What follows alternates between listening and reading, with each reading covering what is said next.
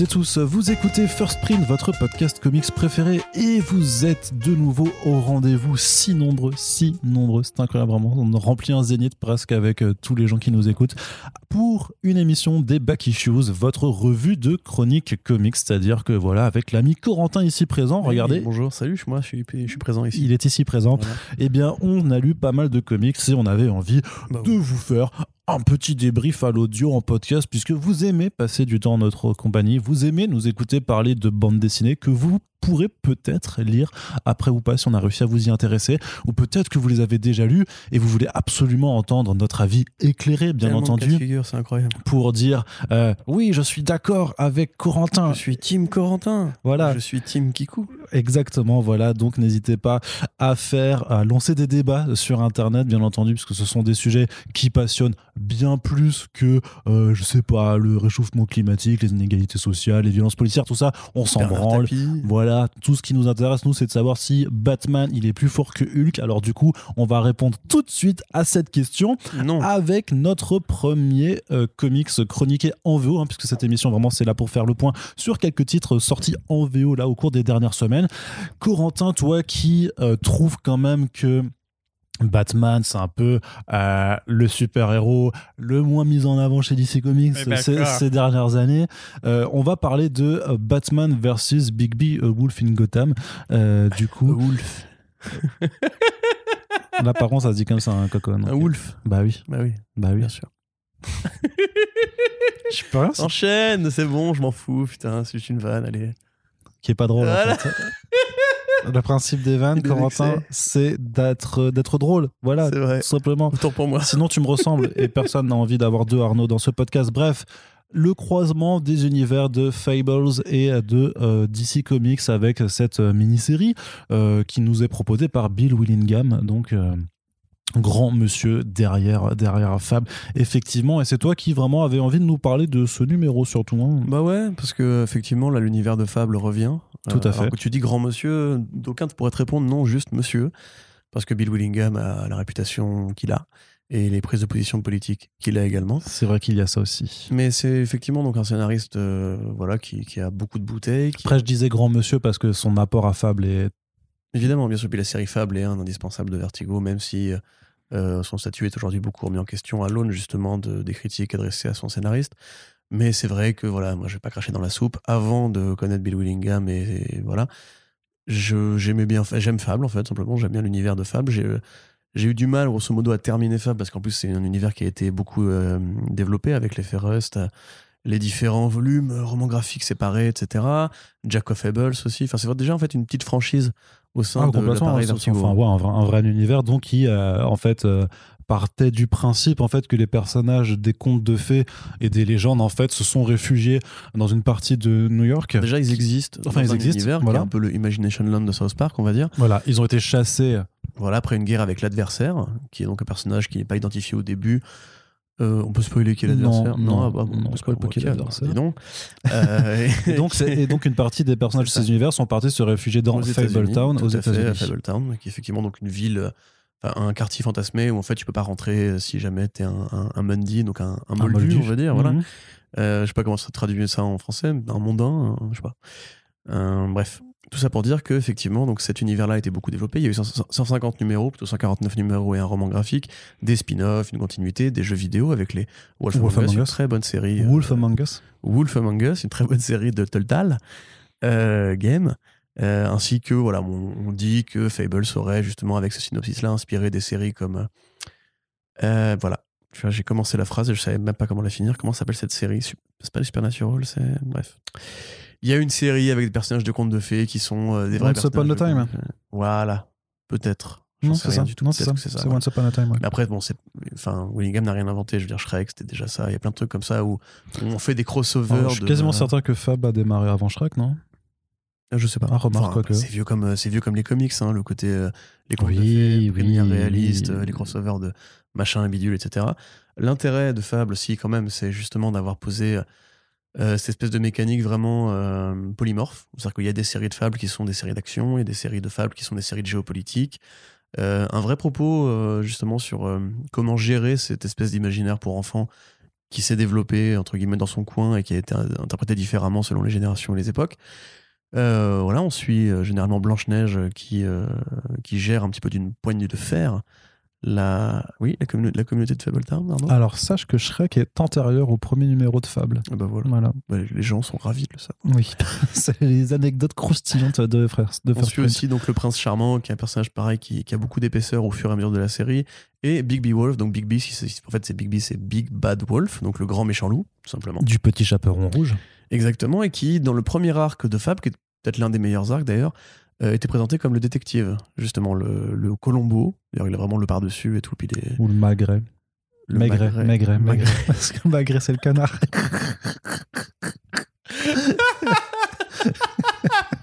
T'imagines l'inspecteur Magret Pourquoi, pourquoi tu, tu m'interromps pour dire des conneries comme ça? Parce que ça fait rire les gens Bon, donc l'inspecteur Magret de Canard, effectivement, de l'univers de Fable. Euh, et c'était justement un arc qui démarrait très bien parce que c'était vraiment un whodunit. Tu vois, c'était une enquête avec, tu à la fin, on réunit tous les suspects potentiels et il fait sa grande démonstration et tout. Et des gens sont, ont beaucoup aimé justement. À la Hercule Poirot, euh, quoi. Exactement. Mm. Voilà, Hercule Poirot, Magret. on est toujours dans le, dans le registre alimentaire. Détective culinaire.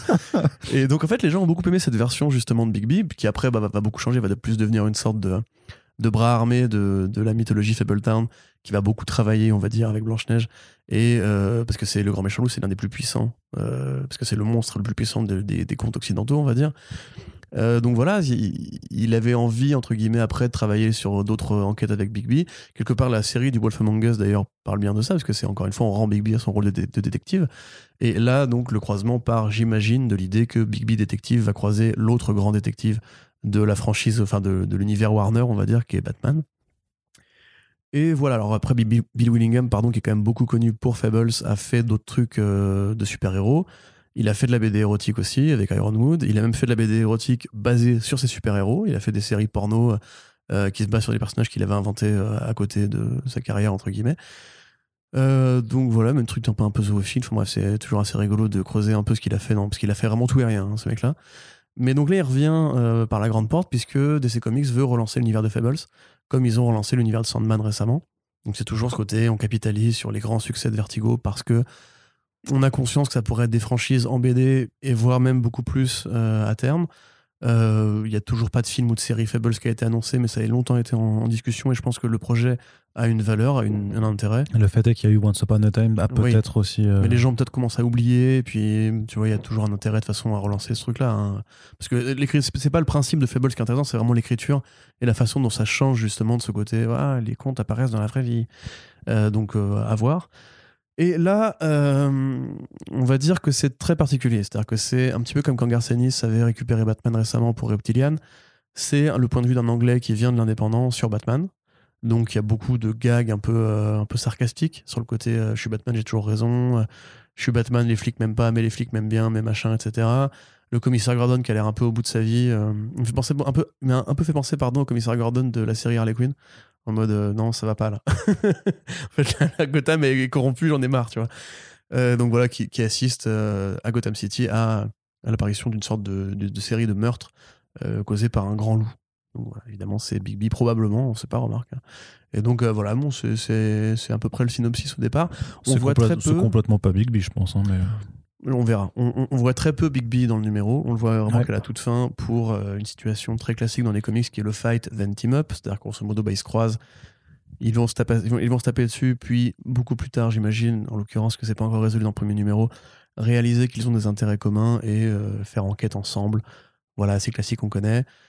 C'est donc voilà, c'est pas inintéressant comme démarrage, je trouve. Euh, c'est assez bien écrit, c'est plutôt. Euh, ça prend bien son temps, je trouve, en fait, pour poser, euh, pour poser. Alors vraiment plus la partie Batman. Si tout le monde connaît Batman, tout le monde connaît cet univers. Je trouve que ça prend assez son temps pour poser cette vision en fait de Willingham sur sur, Batman. Qui est très généreuse en termes de Robin, qui, qui, mm. a un point de vue plus coloré, qui en fait, voilà, qui, est même une sorte de, poche d'univers assez originale. Hein, surtout le découpe. Enfin, je trouve qu'artistiquement, donc c'est Brian Level qui dessine. Euh, je trouve qu'en termes de découpage, il y a mm. plein, plein d'idées euh, super chouettes de vraiment dessiner les cases, de, changer les angles de vue, tout ça. Pour, je suis, euh, d'accord avec toi. Par contre, la colo et l'ancrage, je trouve, rendent un aspect cartoonique qui me va pas. Déjà, Big B avec les yeux bleus, moi, ça me, ça m'agace.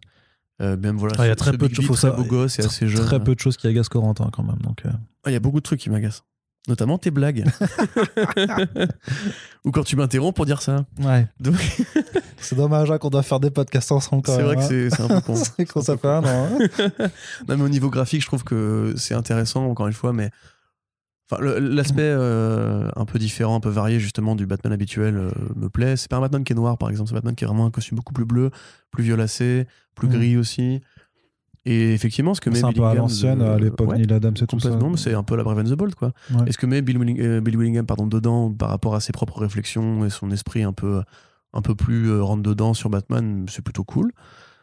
Maintenant, pour l'instant, j'attends encore de voir comment le crossover va se défendre parce qu'il n'y a rien de, de vraiment très explicite euh, sur le croisement entre eux. Parce que normalement, l'univers de Fables n'est pas l'univers de Batman. Batman n'existe pas dans l'univers de Fables. Donc là, est-ce qu'ils vont nous refaire le coup comme Du dans Ninja, portail, euh, du portail ouais. dimensionnel et tout qui commence un peu à être rincé Ou est-ce qu'ils vont le faire à la Dread ou à la Hellboy en mode non, mais ils existent dans le même univers. C'est Ouais. bon, c'est canon, ferme ta gueule et voilà, c'est. Faut voir. Quelque, part, c'est dans le Black Label aussi, donc d'un point de vue éditorial, il n'y a pas de raison à ce que en fait, ça, ne ça ne soit juste pas un projet. Oui. On se dise, dans Oui. cette mini-série, ils sont ensemble, on fait Bien un sûr. croisement de licence, faites pas chier. Quelque part aussi, de fait, les Fables viennent d'une autre dimension dans le monde, euh, vers le Mm. monde réel. Et puis il y a d'autres dimensions dans l'univers de Fables en plus. Ouais. Donc peut-être que voilà, bon, ça on verra bien. Mais j'avoue que pour le moment, et c'est là justement où je reviens à ce que tu disais au départ, je pense qu'il y avait d'autres personnages qui auraient été plus intéressants pour faire un croisement avec les Fables. Genre Green Arrow, par exemple, tu pouvais faire un truc forestier, un truc avec un Robin des Bois, quelque part, tu vois, qui aurait pu croiser Green Arrow, ça aurait été rigolo. Euh, ou même l'univers, justement, de Constantine, de Satana, de Madame Xanadu, etc., qui aurait plus eu de valeur, parce qu'ils évoquent justement ces sorcières, ces sorciers, qui sont des personnages de conte au départ. Il y a probablement même des personnages de conte qui sont déjà, de base, euh, importés dans l'univers des tra- traditionnel, comme euh, par exemple, justement, euh, le vilain- la vilaine dans Batwoman, qui s'inspire de, Alice. de voilà exactement de au Pays des- merveilles. Que là le fait de toujours prendre Batman bon tu vois le côté ces deux, détec- ces deux détectives etc mais je pense que le crossover aurait plus eu de valeur à justement ne pas rajouter un titre Batman sur le marché qui en plus là est un titre qui est ciblé pour les fans de, de Fables quitte à faire à justement viser les fans de Fables il aurait pu ça aurait pu être fait différemment après c'est plutôt une bonne entrée en matière je trouve il y a des erreurs pour moi au niveau du, du graphisme. Euh, je pense que c'était pas le bon encreur à, à mettre, à- ou le bon coloriste à mettre. Jay Lyston euh, et Lee Loffridge, du coup. Voilà, avec euh, ce, ce style graphique qui justement ne me fait pas très faible, je trouve. Mais il faudra voir comment ça, comment ça se justifie parce que pour l'instant on ne sait rien. de Mm. Pourquoi Big B est là et qu'est-ce que va être Ouais. sa relation avec Batman. Donc Ouais. c'est plus du Batman pour le moment. Je pense que c'est une façon pour Bullingham justement comme tu dis d'installer son univers. Mais euh, voilà, c'est encore du Batman, c'est du crossover de franchise. C'est vrai que j'avais un commentaire qui m'avait fait beaucoup rire où on disait Batman il a croisé tellement de gens maintenant, il a croisé Alien, il a croisé Predator, il a croisé les Tortues Ninja, il a croisé Big B maintenant. Enfin, il a- priori si tu veux, le proche, la prochaine étape c'est euh, euh, Batman avec euh, les fameux comics KFC, tu vois, où juste le colonel Sanders machin là vient faire un crossover avec Batman et ils vendent du poulet tous les deux. Mais derrière, euh, bah il faut, il faut comment, il faut trouver quand même comment justifier tout ça. Ouais. Les Tortues Ninja, voilà, c'est urbain, ils se tapent sur la gueule. Il y a le mythe animalier qui effectivement habille beaucoup de personnages de Gotham City, Catwoman, le pingouin et tout. Là, pour le coup, si c'est juste Big Beat en détective et donc Batman lui aussi, je sais pas. C'est un truc qui me. Je trouve qu'on on passe à côté justement de l'intérêt de Fables, qui est, qui est de Fables, qui est pas justement euh, précisément que le côté détective, quoi. Ok, très bien. T'es d'accord? Plutôt d'accord. Je trouve ça assez euh, anecdotique en fait. Enfin, ça m'a plu. Je me suis pas ennuyé. Je trouve que là, justement c'était bien posé les trucs. Moi, j'étais bon, je suis un- peu plus euh, euh, content que toi sur l'aspect artistique, mais justement parce que je trouve que vraiment Level fait vraiment beaucoup d'efforts sur son découpage, sur la façon dont cadre et Level. tout ça. Je trouve que eh, pas mal, pas mal. Ouais, tu sais. J'ai appris du meilleur. Ouais, j'imagine bien. Mais, euh, mais non, c'est pour ça que ça, je trouve que c'était vraiment intéressant. C'est même que le côté, ça me, fait- ça me ferait presque penser même à, à du Derek Robertson, mais en propre, quoi, en gros- grosso modo, Ouais, dans, ça, dans, dans, dans, les- dans- dans le dessin. Mais c'est vrai que faudra voir ce que la trame donnera, tu vois. Mais là, si tu vois, tu, je prends le premier numéro, est-ce que je vais forcément avoir envie de lire le second? Pas, pas plus que ça, quoi. Mm, mm. Je suis assez d'accord. J'aurais plus tendance à faire du trade waiting, tu vois, attendre l'album et, euh, et pas me dire, ouais, il faut absolument que j'aille le mois prochain récupérer mon, ma dose de, de Big B euh, et, de, et de Batman, quoi. Après, on va pas se mentir, c'est aussi une mini-série, ou une maxi-série plutôt, qui est Mm. là pour faire la promo de l'univers de Fables qui revient. Et quelle meilleure façon de faire la promo de ça? C'est comme Fortnite, hein, que, de, que de mettre Batman dedans, tu vois? Ouais, alors pour le coup, je suis sûr que Fortnite peut faire la promo de Batman Oui, aussi, non, mais en fait. hein. Ce que je veux dire, c'est que si Fortnite doit s'associer à un personnage de comics, a- c'est Batman. c'est sûr. Ça va pas être euh, en bouche bug J'adore cet exemple-là parce que à chaque fois que je, je sens qu'il y a des gens qui se disent mais c'est qui en bouche-bug À chaque fois que je dis en bouche-bug ou Larfleeze parce que j'aurais Ouais, Larfleeze, ouais, c'est qui. Larfleeze? Tu vois Mais là en l'occurrence voilà je pense que c'est un projet promotionnel qui est là pour faire un tir groupé avec la nouvelle série Fables et c'est tout. Ouais, effectivement. Allez, on continue avec du Batman encore, puisque décidément, euh, Ouais, ouais. c'est quand même un personnage qui mérite plus d'exposition. hein, je l'avais déjà dit là, c'est pas le même. avant, mais c'est pas le même, effectivement. Parce que pour le coup, euh, tu parlais d'un Batman qui n'était pas noir avant, mais là, on est avec un Batman noir. Et je parle pas de la couleur du costume, mais bien de sa couleur de peau, puisque on s'intéresse Et du costume aussi au Next, au Next Batman, euh, donc implémenté par John Ridley avec euh, d'abord euh, son, histoire qui était dans Future State. Euh, Rappelez-vous, Future State, The Next Batman. D'ailleurs, ça commence, ça a commencé, euh, ça a commencé en VF maintenant. Donc, il faudra vous refaire un petit topo dessus. Encore qu'on a déjà fait quand même tellement de podcasts sur Future State. Je sais pas si ce sera très utile. On vous renvoie à notre bilan Future State euh, pour avoir vraiment notre avis là-dessus et pouvoir vous orienter dans vos achats Future State chez Urban Comics. Mais du coup, euh, ce euh, Next Batman, donc, dont l'identité, maintenant on peut le dire quand même, est le, second fils de Lucius Fox. Donc c'est Timothy Fox, simplement. C'est- attends mais c'est non mais il a un c'est Hens quelque chose? Dance Vance Jace. Jace voilà. Jace, c'est son surnom. ok mais voilà. son prénom, c'est Timothy. Ouais. Tim, Tim Fox. Et donc, euh, bah voilà, c'est lui qui, qui reprend, qui reprend le costume dans le futur. Il avait eu le droit donc à sa mini-série qui s'appelle euh, The Next Batman Second, Second Son, ouais, c'est ça. Et ensuite, il avait eu droit, il y avait eu un premier one-shot, I Am Batman Zero, euh, dessiné par Travel Foreman. Et donc là, on est sur le début d'une. qui était hideux Bah oui, mais ça, c'est Oh Tra- là là Travel là Foreman ces dernières années, c'est pas ouf quoi. Mais il Donc, perd euh, à chaque fois c'est encore plus moche que Black Cat là Ouais. c'est incroyablement. Mm. Mais donc, mais donc là, on est sur le nouveau numéro donc d'une série régulière avec une ouverture qui a le mérite d'être dessinée. Par ni plus ni moins que Olivier Coipel, qui, qui nous l'a quand même mis un tout petit peu, enfin DC nous l'a mis un tout petit peu à l'envers parce qu'on nous a vendu une série régulière avec Olivier Coipel au dessin, alors qu'en fait il ne dessine que le premier numéro. Euh, dès le deuxième, ça c'est franchement ça fait chier. Ouais, parce que déjà, c'est parce que c'est beau quoi. Déjà passer de Travel Foreman à Olivier Coppel pour ensuite autre chose. C'est qui qui prend ensuite? Euh, alors après, je, je vais te retrouver ça, mais euh, Mais donc oui, enfin voilà, on voit immédiatement l'apport que, que Coppel peut mettre dans le personnage de Batman. Je crois que c'est une des premières fois, si pas la première fois qu'il Sur fait les planches intérieures, ouais, ouais, clairement. du Batman. Même si c'est pas du Batman euh, habituel, on va dire, il n'y a pas de, de Batcave, il n'y a pas de, de Batmobile, il n'y a pas les grands vilains pour le moment, puisque comme tu l'as dit, ça, ça- ça se passe dans le futur et même dans une, une version très particulière de ce futur, puisque là on explique bien, c'est dans le texte, hein, que Batman n'est plus là depuis des années. Que ça fait Ouais. euh, vraiment des années qu'il a disparu, à tel point que beaucoup de gens imaginent que le Batman original de Bruce Wayne était un mythe. euh, ce qui m'avait pas l'air si clair que ça dans Future State. Après, voilà, je pense qu'il faut se mais il y référer a, à la il y a un petit gap, ouais, ouais, ouais, faut bien sûr là. Euh, parce que voilà, grosso modo, quand tu lisais Future State en parallèle, tu avais à la fois Dark Detective où il y avait Bruce Wayne qui avait l'air d'être là depuis, enfin, de, d'avoir disparu depuis si longtemps. Et tu avais effectivement le Batman euh, de, euh, de, de Ridley, pardon, qui lui, pour le coup, euh, avait l'air d'être dans une dimension pareille, enfin, dans une version du futur pareil où il y avait le Peacemaker et compagnie, enfin, les Peacekeepers et compagnie. Donc là, l'intérêt, grosso modo, c'est quand même effectivement le dessin. Euh, c'est aussi de poser un regard neuf sur Batman, puisque la- les conceptions de ce, personnage-là. J'a- Ouais, et d'un mec qui est toujours en train d'apprendre en fait à être Batman aussi, qui est là vraiment en disant bah en fait parce que c'est vraiment un premier numéro du genre euh, qu'est-ce que qu'est-ce que tu essayes de faire quand t'as le costume et que tu essaies d'être Batman, euh, t'essayes de faire vraiment ce, ce- ce concept de euh, sauver une personne à la fois et c'est vraiment ça quoi, c'est Batman il prend sa moto, euh, il part dans, dans la ville puis à un moment il y a un, croise un affreux chauffard et il voilà c'est ça. pète la vitre à coups de. C'est vrai qu'il est un peu brutal, quoi. Mais voilà, c'est Oh, vraiment, il n'y a pas de super vilain ou en couleur de ça, parce que de toute façon, dans, dans le Future State, euh, voilà, dans cet état futur, de toute façon, tous les masques, techniquement, ont été interdits.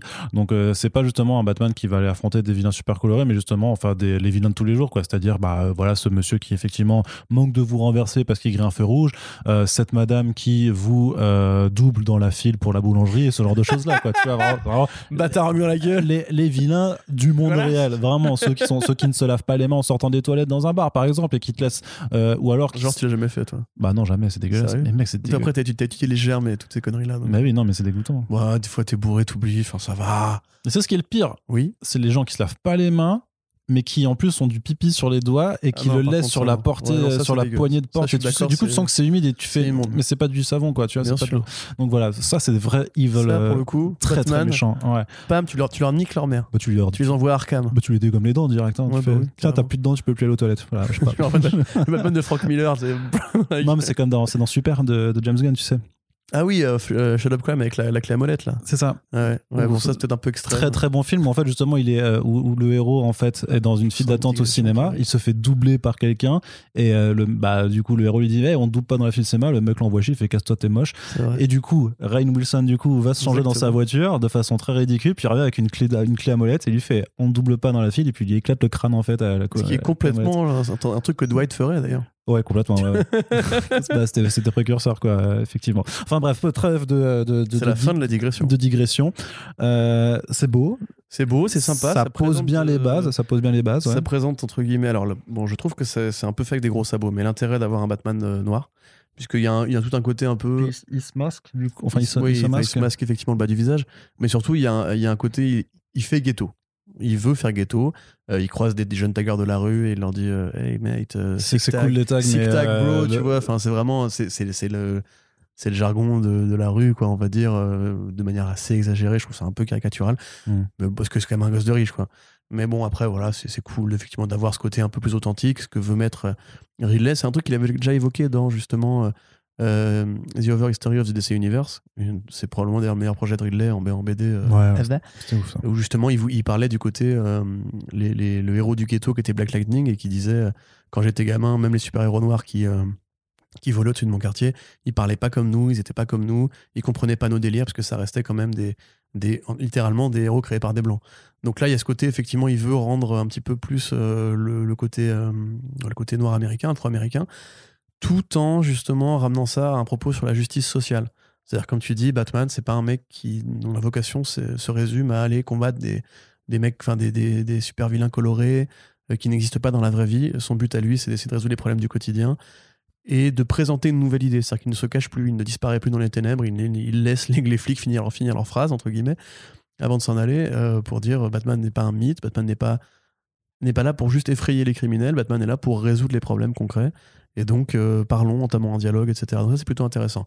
Maintenant, on va pas se mentir, le vrai intérêt du numéro, au-delà de cette euh, plutôt bonne entrée en matière, je trouve, au niveau de l'écriture, ça reste évidemment Coppel qui dessine Batman sur sa moto, qui fait des, euh, des Tu dérivations drift là, ouais, c'est dans les rues, ça c'est trop fort. Euh, très, très et fort. les, les structures corporelles de Coppel, justement, sur ce Batman très, très épais, très carré. euh, Tu sais, quand il, quand il, il dégaine ses petites matraques télescopiques, Ah là aussi, tu vois le geste, tu sens le- vraiment le, Ah le- vraiment, mouvement et tout ça. c'est- non, c'est super fort. Quoi. À la limite, si le- badass. le, le micro-reproche, c'est toujours une fois le futur, c'est violet, parce qu'il faut toujours le côté Blade Runner, etc. Mais bon, ça, on s'en fout. En vérité, c'est très beau. En vérité, je vous le dis. Euh, et ça me fait d'autant plus chier qu'il ne fasse pas la suite. Tu m'as retrouvé, du coup, le Steven Segovia, ouais. Steven Segovia. C'est pas mal, Steven Segovia. Mais c'est pas quoi c'est pas quoi. C'est pas quoi. J'aurais bien aimé un petit roman graphique avec Coppel sur Batman. Mais en tout cas, voilà, c'est plutôt cool. Et pour l'instant, je trouve que c'est ce qui sort de mieux de ce truc de, de Jace Fox. Euh, parce que, mine de rien, à mon sens, c'était bien de le faire, c'était intéressant. C'est pas la série Batwing de Palmiotti et Connor, enfin, en tout cas, la série Second Son. hein. C'était pas Batwing de Palmiotti Connor, enfin, euh, pardon, euh, Palmiotti et Justin Gray. Euh, c'était pas non plus euh, le Batman de Grant Morrison.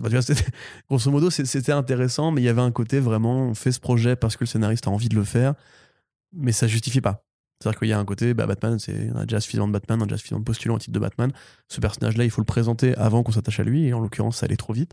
Là, pour le coup, je trouve que justement, si tu le connais pas, si t'as pas lu les Futures 7 et compagnie, tu rentres dedans, t'es intrigué. Mm. Tu te dis, ouais, ok, je vois ce qu'il essaie de faire.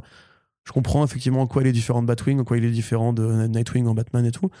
Donc, euh, ouais, on peut, on peut essayer de voir où ça nous mène, etc. Tant que Travel Farman ne revient pas. Non, euh, ouais, non, non, ça, ça par contre, voilà, pas. euh, mine de rien, dans toute l'entreprise Future State avec ce Next Batman et compagnie, c'est la première fois où je suis vraiment convaincu par un numéro. Ok. Voilà. Très bien. Eh bien, on continue, Corentin, on continue et on vous rappelle qu'il y a des euh, liens euh, dans la description de ce podcast qui vous permettent de choper ces numéros en VO quand ils sont disponibles chez nos amis de Comics Zone. Donc, euh, ce qui vous permet de soutenir à la fois une boutique lyonnaise de qualité indépendante et bah, votre podcast comics préféré. On continue, je le disais, avec euh, du, euh, de l'indé. Maintenant, on va passer du côté de l'indé. Euh, C'était la, la petite touche de super-héros qu'on vous a proposé maintenant avec Primordial, numéro 1, 1 euh, le nouveau Jeff Et Andrea Sorrentino Ouais, sorti chez encore. Image Comics. Et donc, bah voilà, Lemire Sorrentino, collaborateur de longue date, c'est Green Arrow chez DC, c'est Holman Logal chez Marvel, c'est euh, Gideon Falls chez Image Comics, c'est aussi Joker Killer Smile de nouveau en Black Label chez DC. Enfin bref, voilà, que des collaborations à chaque fois euh, très fructueuses.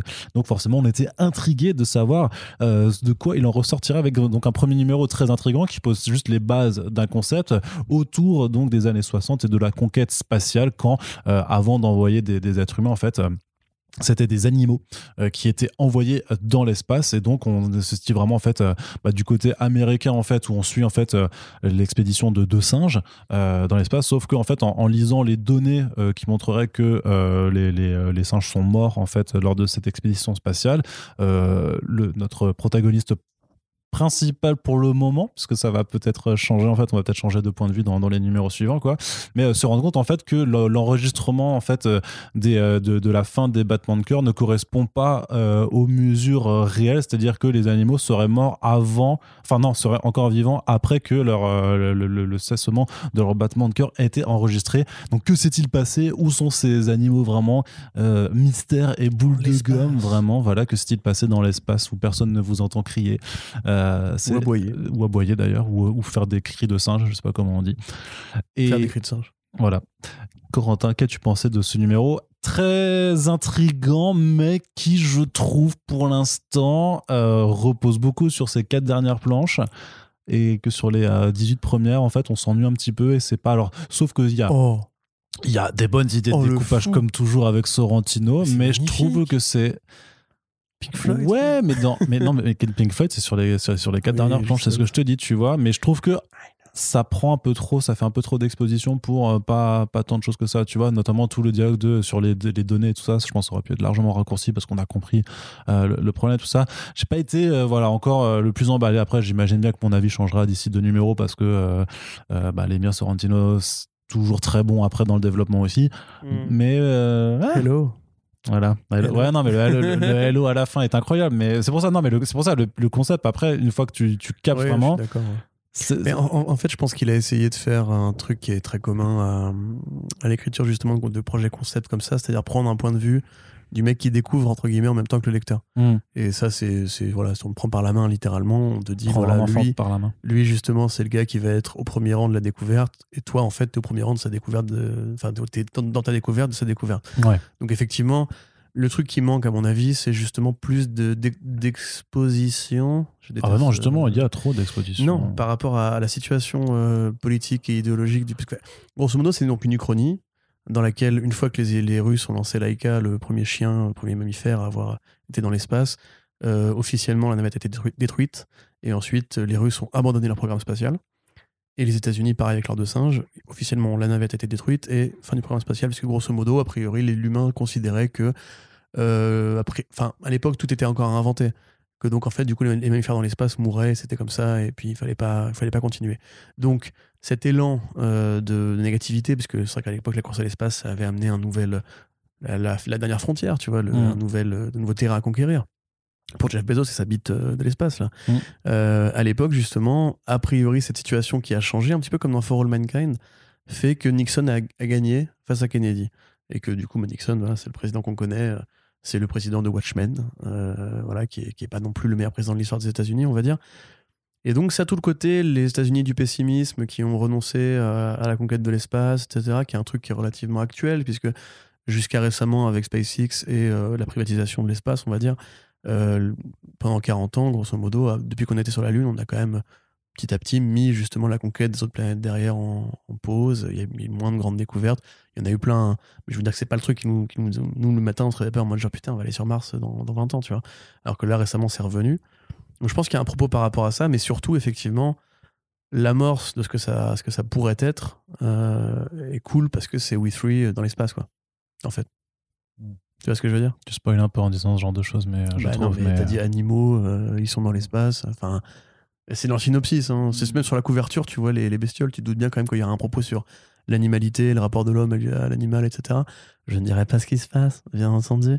Mais euh, ça m'a vraiment envoyé des ondes de We Free, moi, personnellement. Euh, avec justement un truc un peu plus euh, 2001 l'Odyssée de l'espace, euh, avec des animaux. Ouais. Donc ça, c'est pour le coup assez Cool. cool. Mm. Euh, je trouve ça rigolo de voir justement Jeff Lemire se- s'éparpiller. Il n'y a, pas- de il y a pas de. Il y a pas de, de bébé, il n'y papa. a pas, de papa, il n'y a pas de il y famille, il n'y a, pas de maman. Pour l'instant, après, ça fait pas, plaisir, voilà. Par rapport à ce qu'on disait dans le dernier Back Issue, justement, Ouais. sur Facebook, là, effectivement, on n'est pas sur le. Bah, après. Euh, quel- Quelque part, c'est aussi un peu le cas avec Gideon Falls aussi, qui sortait, voilà, qui était dans l'horreur et qui, euh, qui il y avait des thématiques euh, qui lui étaient propres, mais qui n'étaient pas non plus sur la famille directement sensu stricto. Euh, donc là, c'est vrai que c'est très très cool de, de, le revoir sur quelque chose qui est vraiment très très déconnecté en fait de du, du Lemire-verse euh, habituel. Ouais, complètement. Puis il y a ce côté un peu The Thing, je trouve, dans ces scènes d'ambiance qui apparemment t'ont ennuyé. Où tu sais, t'as le côté, euh, on cache un- une sorte de secret dans l'aérospatiale, tous les humains ont l'air de s'en battre les couilles sauf le héros. T'as ce rapport effectivement euh, entre la vie dans l'espace et qui prend des formes, on va dire, plus. Voilà. Euh, tout le côté un peu guerre froide aussi, un peu paranoïaque, Ça, bien. un- Non, ça, j'aime bien quand même. inquiétance, etc. Euh, non, moi, franchement, je, je suis vraiment agréablement, euh, bah, pas surpris parce que je m'attendais à un truc bien, tu vois. C'est juste que je trouve que Jeff Lemire, quand même, qui fait 40 projets à la fois, euh, là, par exemple, j'ai quand même plus aimé que Facebook. Alors que je pense que Ouais. Facebook est beaucoup plus personnel pour lui, ou beaucoup plus un- Mm. dans, dans- dans ses canons habituels. Je pense que c'est Sorrentino. Ça, c'est comme il avait dit pour Killer Smite, tu vois. C'était Sorrentino qui vraiment voulait dessiner le Joker. et Il a dit, vas-y, viens. Et Jeff Lemire, il a fait, bah, t'es mon pote. Allez, on y va. Ouais, et puis Sorrentino est vraiment toujours. Voilà, Trop mais là, fort. pour le coup, il y a vraiment des pages de, voilà, à la 2001, on va dire, avec des Oui, c'est dans le découpage, oui, dans, tout. dans le truc et de ça. Ouais, vraiment très. Ouais. ça, laisse, ça laisse augurer de très bonnes choses pour la suite. Mm. Maintenant, comme tu l'as dit, effectivement, c'est une introduction. Je pense pas que. En fait, je le vois vraiment comme un- une mini-série en six numéros, en album, où il va pousser une Je sais idée. plus s'ils l'ont annoncé en mini-série ou en régulière. Je crois que c'est une mini-série. C'est moi qui avais fait. euh, Mhm. Enfin, je sais pas, c'est moi qui qui avait couvert l'annonce pour le site euh, pour que nous travaillions occasionnellement. Euh, qui euh, justement va juste prendre la forme d'un Wifree, c'est-à-dire un truc Ouais, avec ça, un début, un milieu, une fin, One of Six, ouais. un propos digéré justement sur l'espace et, euh, et la- l'animalité, l'humain, etc. Et honnêtement, enfin, je m'attends vraiment juste à ça, genre un bon film. Mais après, t'as pas envie de plus, forcément. Enfin voilà, ça, Ouais. ce sera déjà suffisant. C'est ça, un bon Mhm. film de 1h30, 2h avec euh, ce côté vraiment, tu sais, le, le, le weird space, tu vois, entre guillemets, la, bizarrerie, l'étrangeté de l'espace, matérialisé sous une forme qu'on a quand même très peu vue parce que, enfin, si, t'avais dans Superior de Mark Millar un personnage qui ressemblait un petit peu justement à ce truc-là, mais on découvrait à la fin du volume que c'était pas du tout un truc de l'espace, mais un truc plutôt, euh, plutôt euh, infernal, satanique, etc. Donc, euh, voilà, moi, moi c'est un truc qui m'intéresse et je trouve qu'effectivement c'est une bonne équipe créative pour porter ces idées-là parce que quand l'émir se met au service d'une histoire et qui justement ne tombe pas dans le piège de toujours faire la même, la même histoire sous différents titres, euh, bah, c'est toujours efficace. Killer Mm. Smile c'était le cas, hein, c'était efficace. Ouais. Euh, là pour le coup, Sorrentino il est là d'être en feu. Je pense que à mon avis c'est vraiment lui qui a suggéré l'idée. Ou alors c'est l'émir qui a vu un documentaire à la télé sur les, sur les chiens et il s'est dit tiens c'est pas con tiens. et puis voilà. Mais je suis content. Ouais, En tout cas moi je suis content. Très bien. Allez, on continue parce qu'on a encore pas mal de numéros à, à- à- à chroniquer et on continue donc dans l'indé avec The Me You Love in the Dark de Scotty Young et Rory Corona, donc l'équipe créative derrière Corona. le euh, superbe Middle West, euh, dont on vous rappelle qu'il est disponible en intégralité maintenant chez Urban Link, euh, donc à lire. En plus, ça a été primé ou sélectionné pour le prix jeunesse Angoulême. Non, ça, ça a gagné même de, de mémoire, je crois. Avec Snow aussi, non Hein Ah non, c'est un Eisner, pardon, aussi. un- Non, mais il y a les deux peut-être alors. En tout cas, voilà, c'est de, la très bonne lecture. C'est de la très bonne lecture, même si ma mémoire me joue des tours sur les prix qui ont été gagnés ou juste nommés. Bref, Euh, c'est bien. Voilà, c'est très bien. Donc, le, le duo se retrouve pour une histoire qui est plus adulte cette fois et qui verse un peu dans l'horreur, l'horreur rampante un petit peu, puisque euh, grosso modo. Bah, on verra bien, mais grosso modo, on est avec une artiste peintre qui s'installe dans une nouvelle maison toute seule, qui a l'air résolument hantée. En tout cas, on lui dit qu'elle est hantée. Elle m'a dit c'est très bien, c'est de ce dont j'ai besoin pour trouver l'inspiration. Et fait qu'effectivement, quelqu'un va lui parler et elle va commencer à entretenir une relation plus ou moins euh, pas romantique, mais presque en fait, un, un petit peu, un Ça a petit les peu. codes d'un début d'histoire d'amour au point où on en est. Voilà, C'est ça. Donc il y a deux numéros qui sont sortis, donc c'est ça. Euh, une histoire d'amour qui, est-ce qu'elle va aller, est-ce qu'elle va aller dans le bon sens ou pas plus ou moins, on dira, on n'en dira pas plus, mais euh, assez intriguant, ça se lit assez rapidement au final, parce qu'il y a beaucoup Ouais. de... euh, Très peu de dialogue. hein. ouais, très peu de Après, dialogue, au final, c'est Une assez... nana qui parle toute seule pendant Ouais. le gros du premier numéro aussi. Aussi, ouais, c'est ça. Donc, euh, je- par rapport à Middle West, par rapport, à- enfin, par rapport à- aux, aux travaux précédents de ce duo, comment t'as trouvé ça toi, Bah, ce- il est encore un peu tôt pour comparer avec euh, le. C'est un peu tôt le- pour prendre une décision, mais j'ai déjà fait mon choix. est- la décision est déjà prise. Je sais pas encore vraiment ce que j'en. Enfin, non, je sais ce que j'en pense, mais ce que je sais pas encore où ça va. Ouais. Ouais. ça qui m'intrigue. Ouais. D'ailleurs, je trouve que c'est très bien qu'on en parle pour les numéros 1 et 2, puisque c'est typiquement le genre de, le genre de projet qui tord le coup au fait qu'on ne devrait parler nous que des numéros 1, parce que là, typiquement, le twist. Parce que voilà, dans les scénarios de, de comics en général, il y a une convention qui est le cliffhanger de fin, c'est-à-dire grosso modo, euh, et qui est le cas pour tous les, toutes les formes de fiction chapitrées en fait. Mm. À la fin du premier épisode de The Flash, Harrison Wells se lève de son fauteuil, ah c'est lui le méchant et tout. Revenez vite au, premier, au prochain épisode pour savoir. Là c'est pareil, sauf que dans à la fin de l'épisode 1, le twist est tout petit, à la fin de l'épisode 2, il est très gros. Ouais. C'est-à-dire qu'il change vraiment le regard que tu as, porté sur ce début d'histoire qui faisait un peu euh, le fantôme, le fantôme de, de Madame Muir ou Casper ou euh, voilà une romance euh, young adult typique Ouais. entre une jeune femme un petit peu, en plus qui est vraiment le profil typique de l'héroïne young adult, c'est-à-dire une artiste Un peu euh, perdu. un, peu, voilà, un mm. peu sarcastique, un peu perdu, euh, qui aime bien les vinyles, tu vois, donc vraiment tout le côté bien hipster et tout. un peu comme Corentin, quoi. Un peu comme moi, effectivement, ou comme ma, ma copine. Finalement, peut-être que je suis un fantôme, moi aussi, je ne sais pas. Et en fait, tu es seul depuis le début de. C'est le twist de ma vie. Ça fait 7 ans que je fais des podcasts tout seul. Mais avec un mec Que je fais des podcasts tout seul et que je suis ventriloque, en fait. Tu vois, c'est Ouais. euh, Ah, c'est pour ça que des fois, ma- la voix fluctue, du coup. belle performance. Ah, hein, pas mal. trop cool. Mais t'es fort. Mm. Donc, euh, tout ça pour dire que effectivement, la fin du numéro 2 change vraiment le regard qu'on avait commencé à porter sur cette relation qui, euh, au départ, nous dit bien que le- la, cré- enfin, la chose en question n'est pas un fantôme. Il dit qu'on peut l'appeler un fantôme, mais que c'est pas aussi simple que ça. Ouais, c'est ça, ouais. Et voilà, enfin, il y a vraiment une, une page qui est saisissante dans le numéro 2 et qui, je te dis, moi, me donne vraiment envie de revenir. Mm. Avant ça, j'étais plus parti sur le côté, euh, oui, romance, la vie après la mort, euh, les, les vieilles maisons, etc. Blablabla, Bon, les- l'ésotérisme, la poésie macabre, le spleen, Baudelaire, tout ça, quoi. hein. Quel rapport avec Baudelaire? Tout, a, tout a un rapport avec Baudelaire. Il a écrit sur les fantômes euh, Il a écrit le spleen, ça me suffit. Ouais, ok, d'accord. Donc... Donc, tout ça pour dire... Donc oui, effectivement, c'est, bon, il y a, je pense, voilà, ce que disait, voilà, je vais renouer avec ça. Ce que disait Scotty Young, c'est qu'il avait justement fait cette espèce de démarche, lui aussi, de, nouer, de louer une baraque pour trouver sa, son nouvelle, c'est la nouvelle idée de, de, de bébé Mhm. qu'il voulait faire avec euh, Corona après Middle West. Donc il a fait cette expérience, euh, je loue, une, je loue une maison hantée façon American Horror Story ou la maison de Beetlejuice. Je me fous euh, dans le noir avec des bougies, euh, nu, je récite des versets sataniques et je voilà. j'invoque Candyman devant la Voilà, glace de ma salle de. Et en fait, il a eu cette idée-là, justement, de faire exactement ce que lui, il a fait, c'est-à-dire parler de ça, et dans un format qui, a priori, quand même, enfin, le nom The Me You Love in the Dark incite quand même à penser que ce sera une vraie histoire d'amour. Ouais, ouais, ouais. Mais ça sûr. fait quand même. Mais très chelou, quoi. Mais chelou, Voilà. ouais. C'est une histoire d'amour euh, et d'horreur. En tout cas, moi, j'ai bien aimé pour l'instant. C'est plutôt joli. C'est plus aéré que dans Middle West qui était un peu chargé aussi, quand même. qui- Mais c'est beaucoup plus atmosphérique, puisque Ouais, c'est ça, voilà. Il y a très peu de dialogue. C'est un peu façon les autres, un peu, tu vois, vraiment dans, dans le genre d'am- d'ambiance. euh, C'est ça, les autres les autres, The Others, avec Nicole Kidman. Tu vois ce que je veux dire? Tu l'as pas vu? Non. Ah bah pour une fois, c'est moi qui peux faire. Ouais, Ah, pas mal. film Après, en niveau film d'horreur, je pense que tu me couches. euh, Ouais, je te, je te, couture. je te passe par-dessus la troisième corde, mais euh, Ouais. vas-y. mais voilà, Bah, du enfin, vraiment, c'était bien, quoi. Enfin, c'était sympa. Un ce genre d'ambiance très pas axée sur la solitude, sur quelque chose d'assez pesant, et où au final, c'est vrai que c'est la, la, la présence est plus ou moins inquiétante parce que forcément, tu te mets aussi, tu te projettes un peu à la place du personnage et tu dis quand même, effectivement, si je suis seul, tu te parles à tout seul, bien sûr, quand tu es seul, tout le monde le fait, tu le fais aussi. Bien sûr.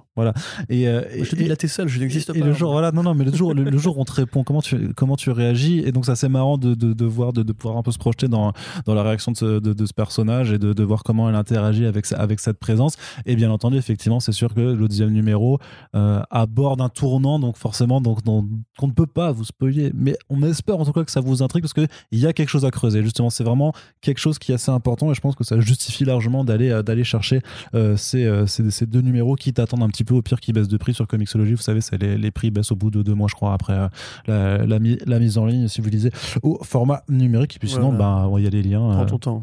Comme Exxon, quoi. T'as une pointe d'accélération. Là. Oui, pardon. On continue, Corentin. D'ailleurs, j'ai eu des soutiens pour mon cataclope. Mais non. Ah si, ah si. Eh, franchement, n'écoutez plus ces podcasts. Ah bah, désolé, désolé. C'est pataclope. Euh, non, non, non, non, rien à voir. Allez, on continue avec un autre titre plutôt intéressant qui euh, est, de l'indé mais qui s'intéresse euh, à du super-héros qui s'appelle Frontiersman. Ah, c'était top. J'ai bien aimé. C'était grave, c'est grave bien, hein, Frontiersman. Patrick euh, Dillon Patrick Clindon. C'est comme, Clindon. c'est pas comme Patrick Clindon. Klingon, mais, mais pas dans Star Trek. C'est pas Patrick Vulcain. Donc c'est euh, Patrick Quin- Kindlon, j'imagine que ça se prononce comme ça, avec Marco Ferrari euh, au dessin. Donc, bien entendu, les bagnoles, tout ça, Les- on va Les faire la blagues blague. s'écrivent toutes seules à partir de là. c'est ça. Ma vie est un un script. clingon dans une Ferrari Je crois, que la- je crois que le script de ma vie, c'est une blague carambar beaucoup trop longue. Oui, c'est possible. ouais. c'est possible. Et donc, c'est chez Image aussi, toujours. Exactement, et c'est super bien. Et c'est voilà. Et donc de quoi ça parle? Ça parle ben, d'un héros euh, un peu à la Davy Crockett, on va dire, d'un, trappeur en fait, euh, qui a un peu l'apparence d'un trappeur Franchement, c'est en vrai, c'est Green Arrow si Oliver C'est aussi Queen avait été aussi. fan David Crockett et pas S'il avait été canadien, Et euh, oui, enfin, très canadien qui vivait dans la forêt. Mais tu peux être fan de David Crockett sans être canadien. Tout à fait, c'est vrai. les, c'est vrai. les Crockett.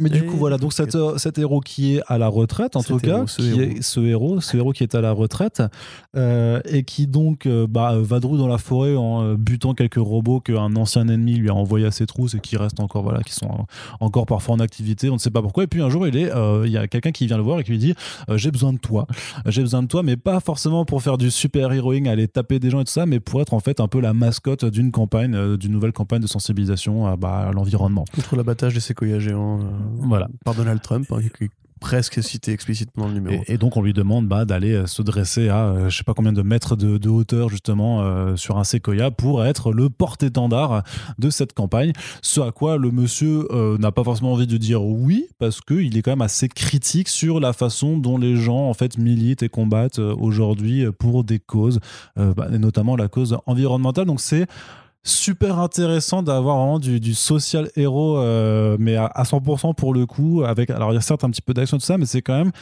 ça enfin je trouve que le discours de, de, de Kindlon est euh, hyper intéressant ouais. ouais. C'est ça qui est cool en fait. C'est euh, donc comme je le disais, c'est pour moi c'est plus Green Arrow. De toute façon voilà, c'est un blond avec une bobard euh, qui vit dans la forêt, donc effectivement les parallèles se font d'eux-mêmes. mais il a un chapeau de castor Voilà, mais enfin, oui, mais enfin, David Green Arrow, il avait un chapeau de Robin des Bois. David Crockett C'est vraiment, mais bien sûr. Mais ce que je te dis, c'est qu'il a décalqué cet univers avec David Crockett. d'accord Bordel.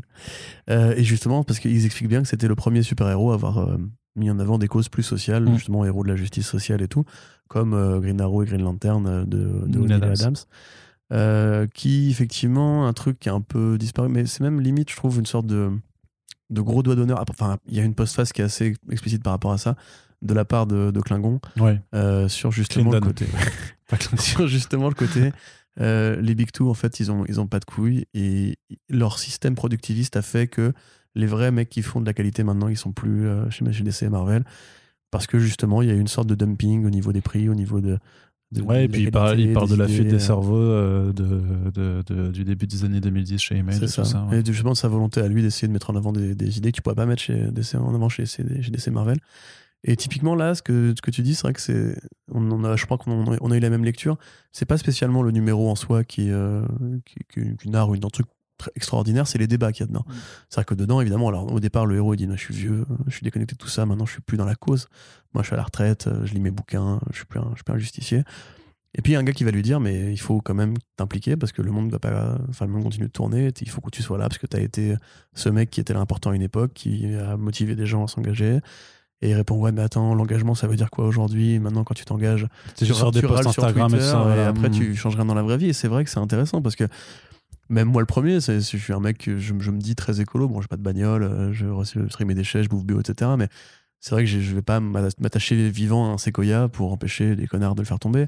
Ça évoque aussi justement la transition politique entre Barack Obama et Donald Trump où les émissions de oui de gaz à effet de serre avaient, bondi aux États-Unis la reprise de l'industrie du charbon et tout qui était un truc qui était super inquiétant. C'est comme les NFT tu vois c'est un truc que on n'a pas- on n'avait pas besoin de voter pour ce il n'avait pas besoin de voter pour ce mec-là, précisément à l'époque où on parle d'effondrement et tout, tu vois.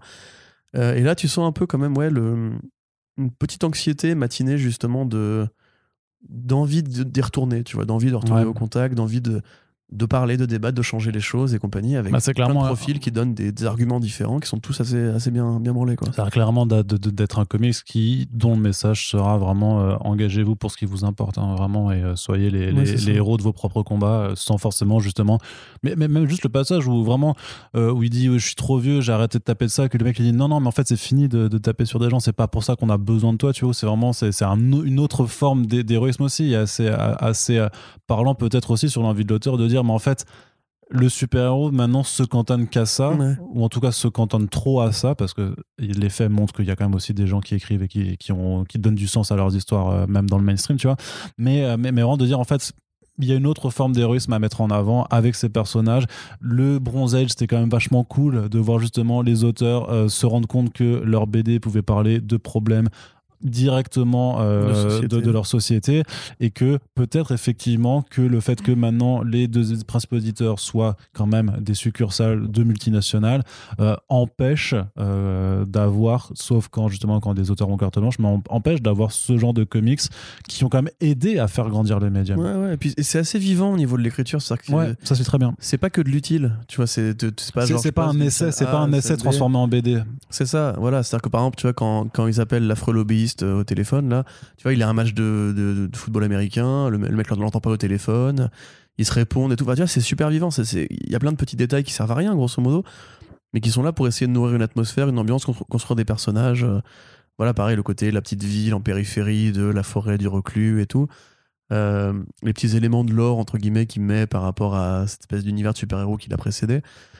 Et effectivement, même par rapport, tu vois, euh, à des trucs qui sont, je pense, euh, admissibles dans, la bouche d'un vieux super-héros comme ça, où il dit, mais en même temps, si je m'engage maintenant, voilà, enfin, ils vont sûrement trouver une connerie que j'ai dit- dans les années 80 et me l'envoyer dans la gueule, c'est aujourd'hui. euh, Et voilà, l'historique fait que, etc. Ce qui est pas idiot, c'est qu'on, c'est pas un truc anti-cancel culture à dire effectivement que il y a une capacité maintenant justement à essayer de démonter les, les gens qui se battent pour les bonnes causes en disant ouais mais regarde il y a 30 ans il disait pas ça et tout etc enfin tu vois c'est comme l'autre jour avec le débat avec euh, avec euh, nos deux euh, nos deux idéologues d'extrême droite et d'extrême gauche tu vois où typiquement ils disaient ouais le Mélenchon d'hier c'est pas le même Mélenchon d'aujourd'hui et tout tu vois. Enfin c'est vraiment je trouve que c'est vraiment réfléchi par un mec qui sait de quoi il parle je pense et qui a vraiment des trucs à dire et qui les dit avec des voix différentes qui ont toutes une forme de vérité une forme de raison. On peut être d'accord pas d'accord avec ce qui est dit mais je te dis, ça, ça donne envie un petit peu justement de, de relancer le débat de manière plus calme, plus apaisée. Il n'y a pas de vrai hot take. Tu vois, il n'y a pas de vrai genre. euh, de vrai coup de gueule en mode allez maintenant on crame, on, on crame la gueule des riches, on crame la gueule des puissants. On va plutôt essayer justement de redonner de l'espoir différemment. Et, et non, mais, puis même au niveau du dessin, on l'a pas dit, c'est super beau. Ouais, c'est très joli. Euh, ouais. c'est Ouais. plutôt bien foutu. C'est un trait assez léger. euh, limite un peu franco-belge, tu vois, parce qu'après il y a le côté Ouais, forestier qui fait que. Ouais. Mais c'est, on, on aime bien, enfin, on est bien dedans, tu vois, on est confortable. Pareil, il y a des trames de- d'action. Quand il y a un peu d'action, c'est très joli. Les hommages aux super-héros sont très bien foutus, très, très bien pensés. Donc ouais, non, moi j'ai vraiment bien kiffé pour le coup. Je trouve que c'est une très bonne découverte. hein, ce- ce- C'est un peu, c'est un peu le, le, le Green Arrow Returns ou le Old Man Green Arrow que, dont j'espérais, quoi. Que j'espérais, pardon. Ouais, complètement. Et euh, du coup, en fait, c'est vrai que le duo avait déjà fait un autre titre qui s'appelle Concrete euh, avant. Et euh, je pense qu'il faudrait qu'on aille regarder euh, ce que c'était leur, leur, leur- précédente collaboration. Parce que euh, bah, voilà, si, si c'est du même acabit, bah, c'est c'est quand même vachement plutôt cool. On continue toujours chez Image Comics avec l'un des titres majeurs de cette année, euh, peut-être, certainement, la réunion de Hayden Blackman et G.H. Williams 3, donc le formidable duo qu'on avait pu suivre sur Batwoman avant les New 52 et qui avait quitté ensuite euh, la série pour euh, cause d'importants différents créatifs avec la maison d'édition. Et donc Pour cause d'homophobie. aussi, enfin c'est pas, c'était pas, c'était pas, Pour cause de refuser un mariage gay qui était dans le scénario au départ et qui ne, n'est pas voulu publier. voilà, Voilà. Sous prétexte qu'il voulait pas que les héros se marient tout simplement. Bien sûr. Ce qui a quand même été le cas Oui, pendant, quand- pendant quand 5 ans avant le Morrison Rebirth. a inventé Damian Wayne. euh, là, il n'y a pas eu de censure particulière. Étonnant. Il n'y avait pas de mariage. On, pou- on pouvait vendre des figurines de Damian Wayne, tu vois. Il n'y avait pas de mariage. Non, mais il y avait un bébé. C'est vrai. Mais tu peux faire des bébés gros sans... qu'un mariage. Bah, tu peux faire des bébés sans mariage. Oui, a priori, ça change plus la vie de Batman que de se marier pour Batman. Bref, Corentin, tout ça pour dire, tout ça pour dire que les deux en fait compères ont un projet en gestation depuis 15 ans et qu'ils voient enfin le jour. Ça s'appelle Ecolands. C'est euh, grosso modo une jeune femme qui s'appelle Hope, qui est le petit chaperon rouge, en tout cas qui a un chaperon rouge, qui se balade dans un univers fait de créatures, de magie, de, de- de technologie, de, De tout- différents vraiment- imaginaires. de différents imaginaires, tous réunis, et elle vole en fait un joyau euh, au wizard, au sorcier qui est le régent de cet univers, le régent tyrannique bien entendu, et donc se retrouve être poursuivi par toute une horde de, de, méchants, dont euh, la fille du, La fille euh, du wizard. du- du wizard Oh, la fille ou sa création. ou sa création, voilà. Et donc, il y a deux numéros qui sont sortis, et ça a la particularité d'être imprimé en fait euh, sur du au format paysage en fait. C'est et d'ailleurs c'est même pas, enfin c'est même pas juste une page de comics normale qui est juste euh, tournée parce que c'est vraiment Ouais. un format euh, étendu. C'est plus grand qu'à l'italienne, on va dire. Ouais, enfin, c'est plus large qu'à l'italienne, juste. Voilà. Et donc, bah, ça permet d'avoir euh, sur l'intégralité, la quasi-intégralité du numéro, sauf sur la page 1, forcément, qui n'est qu'une demi-page techniquement, mais voilà, d'avoir des très, très, très, très longues séquences narratives sur lesquelles ben, Williams 3 se fait ultra plaisir aussi pour trouver des éléments qui permettent de faire des séparations aussi, pour pas non plus que ce soit euh, illisible. Euh, c'est très chargé visuellement, c'est hyper intéressant d'un point de vue graphique. Après, c'est vrai que ça ne raconte pas énormément de choses parce qu'on est vraiment dans une fuite en avant de grandes quêtes de fantasy assez classiques ou avec un MacGuffin derrière, mais qui, euh, moi personnellement, me séduit juste, juste par la prouesse graphique que c'est et par le, le format qui est assez particulier. Il faut vraiment que vous voyez euh, en, en- physique hein, ce que ça donne, euh, parce que l'expérience de lecture, du coup, est, est vraiment, euh, vraiment changée par, euh, par le matériel euh, physique. Euh, coup de cœur Mais, ou pas? Petite édition. Petite édition. Bah, Alors, alors, par contre, oui, c'est vrai que les planches sont, sont- Je pense que clairement, je ne sais pas qui nous écoute, mais celui qui voudra l'éditer en VF, faites un grand format, faites le plus grand, parce que là, du coup, grosso modo, Mm. euh, ouais, c'est presque aussi petit que. Non, c'est plus petit que les, euh, tu vois, que les albums de comic strips euh, que, que Panini ou Urban ont pu faire sur Spider-Man ou, ou le Batman de Bob Kane et Bill Finger. Je me demande si c'est pas même plus petit encore que tu sais que le format euh, euh, paysage de, de Barrière ou de, de Private Eye. Donc faut le, faut le faire plus grand. Voilà. Sachant que le Private Eye en France est plus petit que l'édition anglophone. Mm, mm. Mais du coup, voilà, faut, faut, faut, faut faire plus grand parce que vraiment le, tra- le travail est colossal. Donc euh, c'est voilà. Et, Oui. et alors du coup, pour toi, coup de cœur ou pas? Non, Non? Pas coup de cœur. Oh, Je quitte ce Ouais, podcast. bah oui, je sais, je suis désolé. Non, mais euh, je m'attendais vraiment. Enfin, si tu veux, voilà, qu'est-ce que tu veux dire? J.H. Williams 3, c'est euh, c'est un, G. Arnaud quitte ce podcast que j'ai pas dit coup de cœur. Bah, du coup, salut. Donc, bienvenue sur First Print. Voilà, nouvelle édition. Corentin tout seul. Arnaud, voilà, on en avait marre. Vous en aviez marre, j'en avais marre. Et ben voilà, il est parti. Ah, il revient. Attends. Il y a un suspense incroyable, mais c'est des allées. c'est- Vous avez eu peur, mais non, il est encore là en fait. Cette émission ne se passe pas du First tout comme Print, ancienne prévu. édition, on est de nouveau tous les deux. Exactement. Mais Non, mais comment si tu veux, peux ne pas avoir de coup Mais de parce que ça raconte rien. Mais ah, t'es un malade toi, mais c'est tellement. Pas, ça Mais si, ça raconte des trucs en plus. C'est même pas ça- vrai que ça oui, raconte oui. rien, quoi. C'est pas, c'est pas extra. Oui, on n'est pas dans le. euh, dans tes, dans, tes, dans, tes, dans tes comics conscients, euh, machin, là, dans, tes, dans ton Big Flo. aussi. Dans ton Big Flo et Oli du comic book, là, c'est- ça suffit, quoi. J'écoute pas Big Flo et Oli, respecte-moi.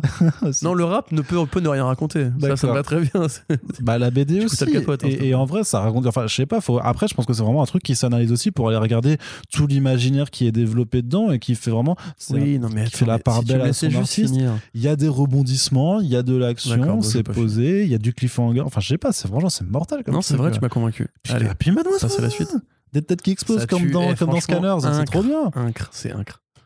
Ça cite Cronenberg directement. Ça peut que être bien. Bah, parce que forcément, Cronenberg a inventé la tête qui explose. Oui. Personne n'explosait les têtes avant Cronenberg. Scanners ça a quand même fait quelque chose. Mais bon, Ouais. vas-y, continue. Euh, non, mais je sais plus où j'en étais avant que tu m'interrompes pour, hein, pour me cracher dessus pendant 5 minutes. Pardon.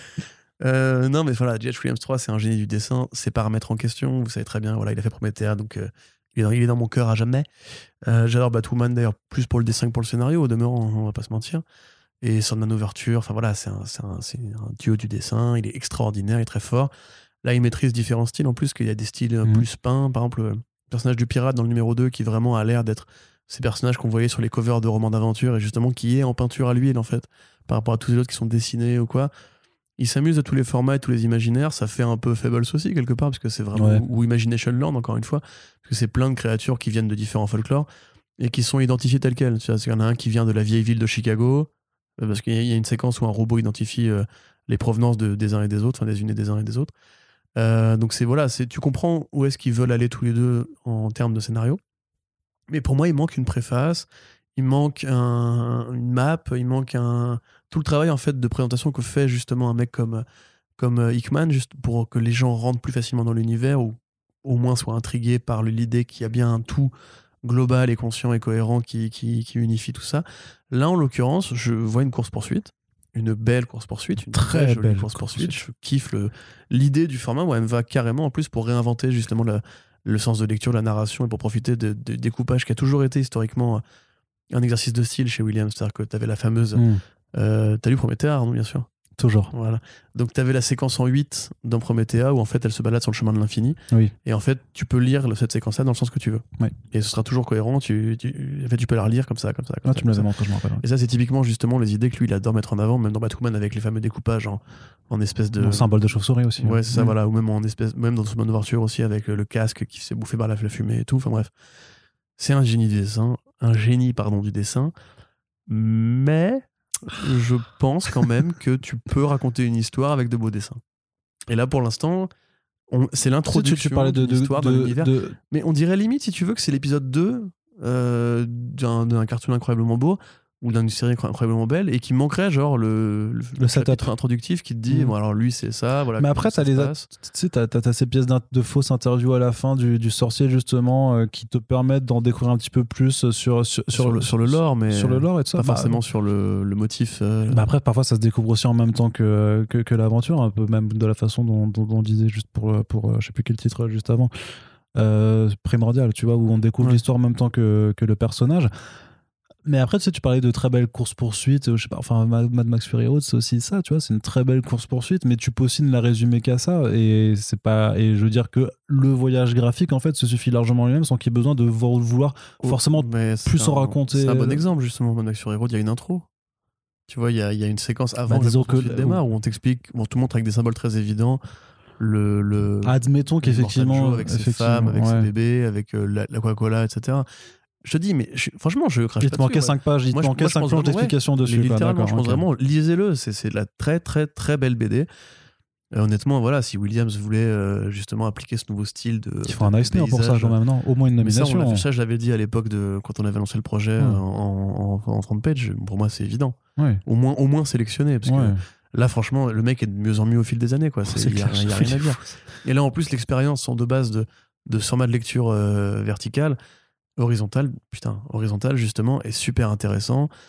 D'ailleurs, ça se lit aussi très bien sur écran, je tiens, je tiens à le dire. Moi, j'ai acheté les numéros papier, mais j'ai aussi justement regardé sur un, sur un écran et c'est assez agréable euh, de parcourir comme ça de gauche à droite sur un écran en, en paysage. Mhm.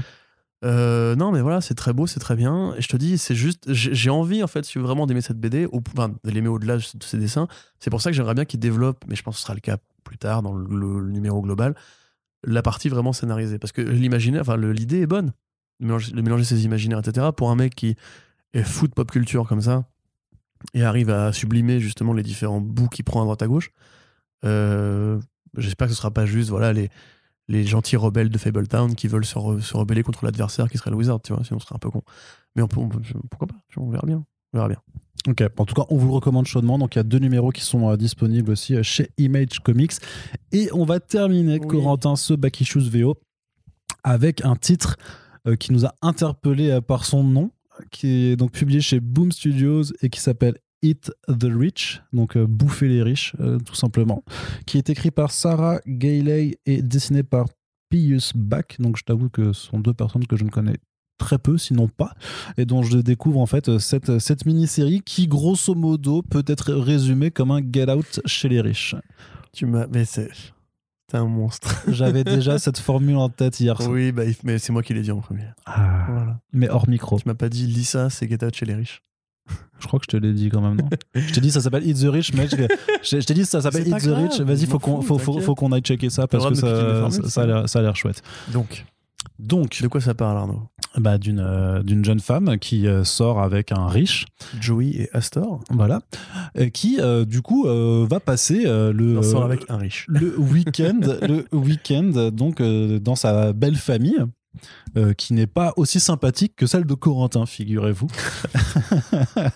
et donc. Hein. et donc euh, de la Joey, chance, qui, bras. Joey qui voilà vient d'une famille plus modeste en fait est complètement euh, terrifié en fait à l'idée de passer voilà euh, tout un week-end euh, plusieurs jours en fait euh, parce que c'est une grande grande réunion une grande fête euh, fa- familiale enfin où d'ailleurs il n'y a pas que de la famille qui est invitée mais vraiment tout le gratin en fait euh, ça, tout le des, clan, des gros euh, riches là des, des gros plein de fric dégueulasses là Foire et le riche. qui sont qui sont là Salaud. salauds La violence, c'est les riches. C'est ça. Et, et donc, donc complètement euh, perturbé, terrifié à l'idée de pas avoir, voilà, de pas être assez bien habillé, de pas avoir les bonnes manières, de pas Avoir avoir, les les- codes. de pas avoir les codes, tout simplement. Et euh, du coup, si on parle de Get Out, c'est parce qu'effectivement, ça vire un petit peu vers l'horreur puisque Joey va être témoin euh, de quelque chose d'assez euh, crade, on va dire. Mm. Et alors, sans révéler euh, de quoi il s'agit, disons que le titre Hit the Rich est assez explicite. Voilà, on vous laisse vous imaginer certaines choses. Et donc, après, bah, ça vire vraiment dans l'angoisse aussi de le fait, de fait bah, qu'elle a vu quelque chose qu'elle était peut-être pas censée voir, que tout le monde a l'air de trouver ça plus ou moins normal ou euh, acquis, qu'il y a aussi des personnages un peu de, domestiques en fait qui sont là et qui, euh, qui, qui sont aussi très. euh, euh, comment dire, Get un- Outien. Ouais, c'est ça qui apporte aussi un point de vue sur le fait que non, mais euh, sur la condition en fait, euh, les conditions sociales en fait, sociétales, sur euh, la richesse et la pauvreté, de dire qu'en fait, nous on accepte en fait de travailler pour ces gros riches parce qu'en fait, euh, Bah, il y a quoi. qu'eux qui peuvent nous aider. Le couverture sociale n'existe pas pour la santé, pour Voilà. la retraite. Souvent, c'est- ils ont des gamins. Je trouve ça-. Du coup, je trouve ça hyper bien. Moi. Enfin, personnellement, euh, après, c'est vraiment clairement. euh, et, mais c'est pas. Après, ça, ça, ça fait un peu chier, je trouve, parce que Get Out n'a pas inventé le, le, le, le- le Non, discours social dans l'horreur. Quand même très évidentes. Oui, mais là, par contre, que voilà. visiter, Mais de la même les façon que, enfants, que, que- complot, euh, Mm. pareil, les, domestiques qui seraient au courant d'un secret, etc. Enfin, c'est vraiment. Il y a des grosses ressemblances, Ouais, mais euh, ça raconte pas la même chose. pas du tout. Le parle de racisme, là, ça parle plutôt de justement de. D'inégalité sociale. Mais même limite, je trouve, de, de l'isolation euh, volontaire, entre guillemets, des riches dans un Des riches entre eux, ouais, dans- dans leur bulle, ouais, dans le cocon, ça, voilà, c'est ça, le côté. Euh, oui, le côté cocon. Comme. Billionaire Island, mais en pas drôle. Exactement. Bah, pas drôle. Ça dépend. C'est de l'humour noir. C'est de l'humour noir. de ton humour. Ouais. Mais ouais, c'est assez intéressant. Alors bon, tu- le problème, c'est que justement, comme, un- comme tu le dis, un, code qui a déjà, un, un genre de fiction qui a déjà été assez creusé, je pense voir où, vers où ça va. Mais tel quel, c'est effectivement assez bien foutu. Il y a une vraie ambiance euh, quand, euh, dès qu'ils arrivent à la, à la baraque. T'as ce côté inquiétant, intrigant, menaçant, qui est vraiment ouais, un truc vraiment de film d'horreur. Peux euh, lâcher la manne. un peu limite à la. Et Moi, j'allais dire à la Ryan Murphy, tu vois. Ouais, aussi. American Ouais, Horror remarque, Story, ouais, tu vois, ouais, un petit peu ce côté. euh, D'ailleurs, Ryan Murphy, c'est mieux que Shalaman pour le coup. Donc, euh. Oh, ça dépend des trucs, mais oui, genre, en tout cas, Sur en, l'horreur, en- horreur, oui, il y a pas de, y a pas, parce que bon, il est quand même vachement en dentier, Ryan Murphy. hein. Un projet est bien, l'autre moins bien. On n'est pas là pour Ryan Murphy. Non. hein, je- je- je- Pourquoi tu me lances sur du Ryan Murphy Mais j'ai acheté pas lancé Ryan Murphy. J'ai dit le nom Ryan Murphy. Vous vous rappelez, à chaque podcast, il essaie de parler de Ryan Murphy, c'est quand même incroyable. J'aime bien. Ryan Murphy. C'est vrai. Mais donc, il y a ce côté Ryan Murphy au sens où justement, bah, comme la maison dans la première saison d'American Horror Ouais. Story, comme euh, l'endroit du cirque, etc., il y a un lieu clos où tout le monde a l'air de, se- de connaître un secret, sauf le, bah, le, protagoniste, princi- le protagoniste principal, la Et donc le lecteur aussi, ou la lectrice. Voilà. Euh, Il y a effectivement voilà, ce côté euh, les riches sont des salauds, mais pas que, c'est aussi des monstres. Moi, ça, moi, moi, ça me plaît, moi. Ah bah forcément. Ça, ça me plaît, ça. Ah, un bon, un, j'aime bien. un bon comics de gauchias. Là, euh, pourrait aller plus loin, tu vois, encore. euh, Mais ça peut aller plus loin. hein. Je veux dire, déjà, la couverture du numéro 2 est quand même plutôt, plutôt chouette pas- parce qu'elle est limite plus graphique que ce qui est pour l'instant euh, est dans les planches intérieures, mais tout. Mais je trouve en plus, t'as une bonne montée de l'attention. quoi. Enfin, et, et, et, et Joey est ultra. euh, euh, du coup, c'est Pius Back du coup, qui dessine très bien ses personnages, et surtout au niveau de l'expression, en fait, de l'expressivité. Parce que tu sens cette crainte au début qui est juste une crainte, en fait, juste de. De, de, de normes en fait de pas rentrer dans les normes et qui devient du coup une crainte après beaucoup plus euh, on va dire rationnelle par rapport à ce qu'elle a, à ce Oui, à quoi elle a pu assister. Et, et- mais tu flippes avec elle du coup et tu te dis merde elle est vraiment elle est, elle est vraiment dans la merde en fait. Parce qu'elle Mm. a pas d'alliés. Même même ceux qui sont pauvres en fait les domestiques tout ça sont pas vraiment plus ses alliés que ça non plus. Donc euh, je trouve que c'est vachement intéressant d'avoir un- voilà ce- cette héroïne qui est complètement parachutée dans un monde dont elle a peur. Je veux dire même euh, même Astor son gars en fait pff, Oui, il est un peu à côté. de- ouais, il est complètement à côté à côté de ses Mais justement, aussi, ça, je pense que c'est un, c'est un trompe-l'œil aussi. ouais ouais, ouais. Mais donc Astor, effectivement, donc Johnny Bravo pour les intimes, euh, qui est donc euh, un mec qui était un, un ancien alcoolique, euh, puis après qui a rencontré Joey, qui du coup a peur de voir sa famille parce qu'ils vont le faire boire. Et là aussi, tu vois, hein, je pense, des petits propos sur la masculinité dans les milieux Mhm. justement de gosses de riches, comme tu vois un propos sur euh, la, un, un peu à la parasite, ça pour le coup, le côté les riches aiment bien leurs domestiques, leurs gens, leur, leur, leur personnel entre guillemets, et vont essayer de les, les shooter un petit peu. Mais il faut comme, mais ça reste un, Un domestique. un, un leurre, ça reste un, Mhm. voilà, il faut pas qu'ils franchissent la ligne, comme dirait le patron dans Parasite justement. Euh, tu vois aussi le côté, bah, c'est quoi être vieux dans un monde de riches, on va dire. Euh, le, faux second degré, parce que tu sais, à un moment donné, il y a une séance où ils se roastent, tu vois, mutuellement, en fait. Donc, ah ouais ouais le ouais. mec monte sur scène et doit incendier toute la salle en mode, toi, t'es un connard, toi, t'es une façon. Ricky Gervais aux Voilà, Oscars ou aux Golden. Globes Tout à fait, bah, ce, ce genre d'humour, voilà, le insult comedy, grosso modo. Et ça, c'est pareil, c'est une sorte, je pense, de parodie du côté les riches ont beaucoup de second degré, ils savent rire d'eux-mêmes, etc. Ce qui est faux dans la vraie vie, mais. Euh, bon, enfin, il y a plein d'épaisseurs qui sont plutôt sympas et surtout, c'est assez joli. Mhm. Graphiquement, c'est très expressif, c'est très coloré. Euh, que les couleurs, c'est Roman Titov, trop mignonne. Et Mhm. quand ça bascule dans l'horreur ou dans l'angoisse ou même dans le sentiment de malaise, c'est tout de suite assez immédiatement perceptible, Mhm. euh, que ce soit au niveau de l'usage des couleurs ou des, des effets de profondeur, etc., ou des effets de, de décors qui, qui disparaissent et tout. Donc, euh, non, c'est bien fichu, j'aime bien. Je suis content. Voilà, Et euh, mangeons les riches complètement. avant qu'ils ne nous mangent. Effectivement, bah voilà. Donc euh, encore une très très une très chouette découverte en VO à faire donc du côté de Boom Studios qui voilà qui a fait un titre pas parmi les plus en vue en ce moment, mais en tout cas à suivre avec attention. C'est une mini-série en 5 numéros je crois, donc euh, ce sera assez digeste dans, l'ensemble et tout. Voilà, euh, petite série à, concept cool. Donc que l'on vous recommande et c'est sur ces belles paroles que l'on va achever ce Back Issues VO. On espère que ça vous a plu, on espère avoir réussi à vous intéresser à l'une ou l'autre sortie. N'hésitez pas à nous dire si vous avez lu les numéros qu'on chronique et de nous faire part de votre avis en conséquence. On vous rappelle également que vous pouvez soutenir nos podcasts tout simplement en les partageant le plus possible sur vos réseaux sociaux. Et on remercie toutes celles et ceux qui le font déjà. Très très bonne... euh, enfin merci de nous avoir écoutés et on vous dit à bientôt pour le prochain podcast. Salut Salut